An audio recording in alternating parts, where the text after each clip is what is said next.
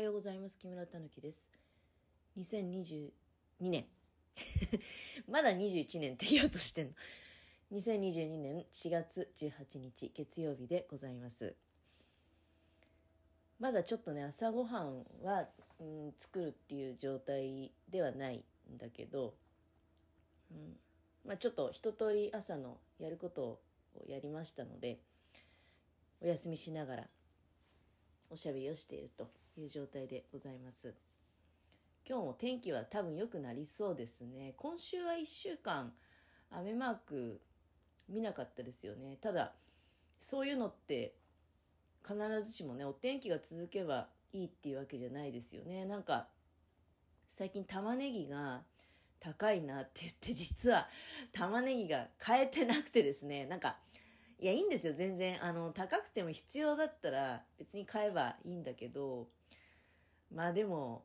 長ネギでいっかって思って。あのただそうね玉ねぎが、うん、まあ今本当一個もなくなっちゃって。で、まあ、買わなきゃなとは思ってるんだけど玉ねぎがなくて一番困るのはカレーが作れないっていうことだなって思いましたね。他のものは例えばお味噌汁とかはそれこそ長ネギでいいかと。長ネギでね代用するっていうことをはできますよ。うん、まあ結構ねいろんなものを長ネギで代用できてたりでその逆もあったりするんですよね。長ネギがないからあ玉ねぎでいいやって。どっちもネギだからね結局。玉の形してるか 長いかの違いなので役割は多分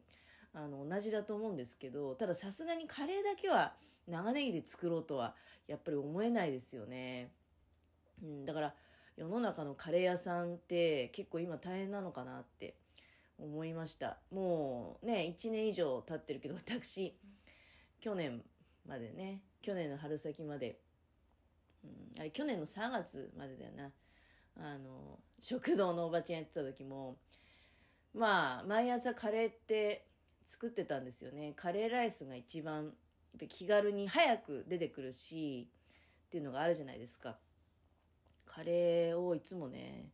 作ってたなっていうのはあるんだけどやっぱり玉ねぎの値段が一番頭を悩ませてたっていうのありますよね。あの肉はそんなにまあ肉だってそりゃね長い目で見ればあれ値段が上がってるねっていうのはあると思うんだけどあの玉ねぎに関してはねちょうどだからそのコロナの影響で中国からねなんか中国産の玉ねぎだったんですよ。その私が働いたところのねあの食堂のカレーはそれもねもうむけてる状態のものを買ってたんですよ。でそれがコロナであのできなくなりもうだから中国からとにかく帰ってこないと。でそれでねいろいろなんかその仕入れの方と話したんだけどやっぱり国産で剥いてもらってっていうのはあのかなり高いですよって。あのオーダーみたいになるっていう話だったんですね。オーダーでその発注先であの独自にまあ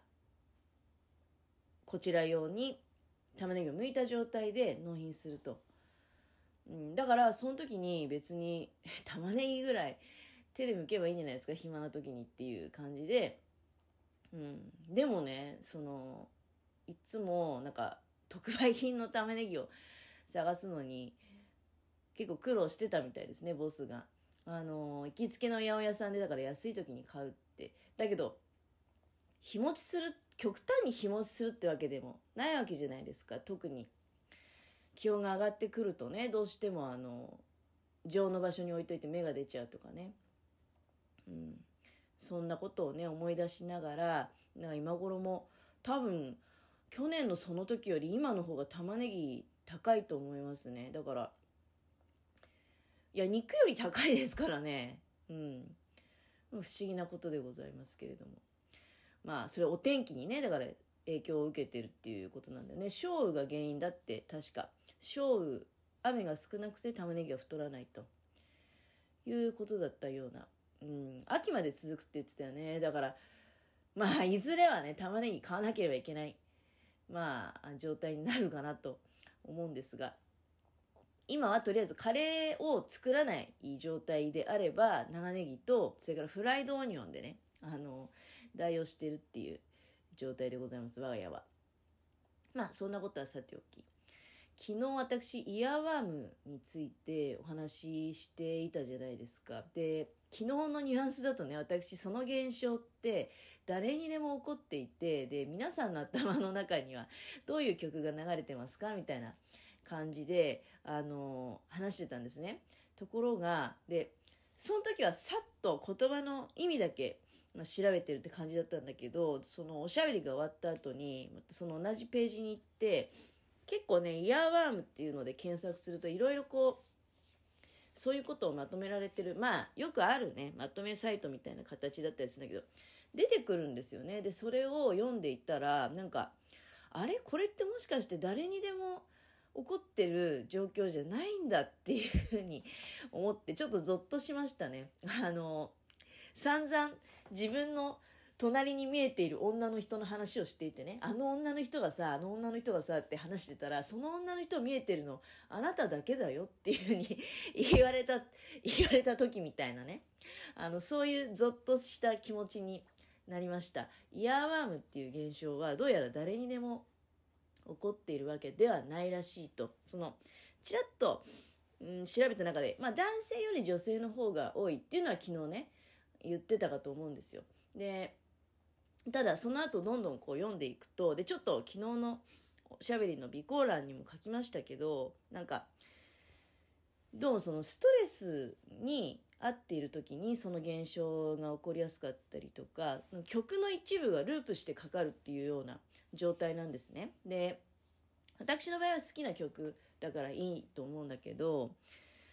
まあでもちょっと不思議に思うことはあるわけですよ。どうしてこうなっちゃうのかな？どうしてそれが同じね？こう例えば好きな曲のサビの部分だけとかお魚天国のあのサビの部分だけとかが無限にループしてかかって、うん、でこれ人によってはだからそれが例えば勉強に集中できないとか眠れなくなるとかそういうことが起こってしまうらしいんですね。だから場合によっては、まあ、その精神科的な多分薬を処方してもらうような形で、うん、それを収めていくっていう人ももしかしたらいらっしゃるのかもしれないですね。それだけ人によっては深刻な現象であると。私の場合は、まあ、好きな曲だからいいんだけれども。ただねその文章を読んでいく中でハッとしたことがあってどうやらそれってまあその脅迫行為の一種にも通じるところがあるらしく脅迫行為ってあのなんかあるんですよねやっぱり。で私すごく若い時に過去配信でこれはね言ってると思うんだけどもうどうしても出かけられないと。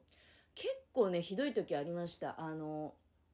あれね多分ね一人暮らし始めたばっかり一人暮らし始めたばっかりっていうか私の場合上京してずっとあの母方のおばあちゃんの自分のおばあちゃんの家に住まわせてもらってたとで在学中におばあちゃんねあの病気で亡くなります。で、その後私一人っていう期間が、のおばあちゃんの家に一人で住んでるっていう状況が、多分あれ2年ぐらいかな、あるんですよ。で、その最初の頃に、だから一人暮らし、東京で一人暮らしっていう状況になった時に、もうあの怖くて家からその出るのにね、まず1つ目はガスの元栓が閉まってるかどうかっていうことを確認する。であとは水道がちゃんと水が止まってるかどうかっていうのを確認します。そして電気が消えているかどうかっていうことを確認します。でまあ最終的に家出てドアに鍵をかけますよね。そしてまあ出発することができると。いうことなんですけれども鍵を閉めた途端にねもうあのガスの元栓のことが気になってしまうんですね。確かさっき見たんだけど。でこれ今だったら例えばねスマホで写真撮ってとか解決方法あると思うんですよ。スマホの写真を見てあそうそう閉めてるっていう。私はね今そのことでお悩みの方にスマホで写真撮ってみたらどうですか？とか言って自分もそういう経験があるのでね。でその当時はそういう手段なかったから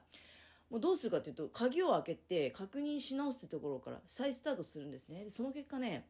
外出するまでにもう本当に30分はかかっちゃうんじゃない？お化粧をしてとかそういうことじゃないんですよ。全てがもう終わっていてお化粧はもう当然済んでると。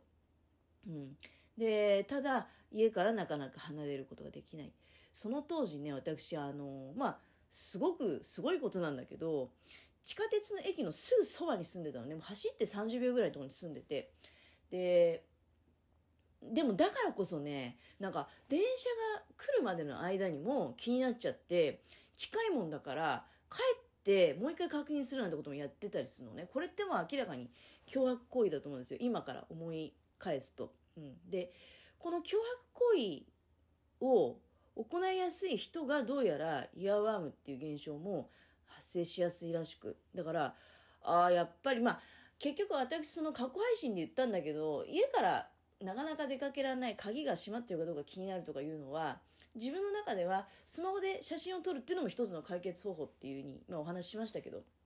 あのもうねいいやって。泥棒とかも別に入りたかったら入ってもいいしと、それから家のものが本気で悪いやつっていうのはね、で、私に悪意がある人がいれば、鍵を壊してでも入るから、鍵を閉めたかどうかってことを気にしてもしょうがないっていうふうに言われて、で、まあ納得して、今はね、そんなに、うん、気にすることもなくなったんだけど、あの若い頃っていうのはもうなんか、独特でしたね。で、若くて女性でそういう脅迫行為があるっていう人っていうのは、その、あの、書いてあるまとめサイトみたいなところによれば、非常にイヤーワームっていう現象は起きやすいっていうことで、で、それが嫌いな曲であればやっぱり不愉快な耳鳴りに近い現象っていうことで、やはり悩んでる方もいらっしゃるっていうことでございました。だから昨日の私のノリだとね、なんかすごく楽しいことみたいに言っちゃってたかもしれないなっていうのもあったりして、私の場合は好きな曲だから問題ないんだけども、うん、世の中にはそういう現象で悩んでる人ももしかしたらたくさんいらっしゃるかもしれないし、で、聞いてる方にしてみたら、それってあることなのって私はそんなことなったことありませんよっていうことの、そういう方の方がね、圧倒的に多いのかなと思いました。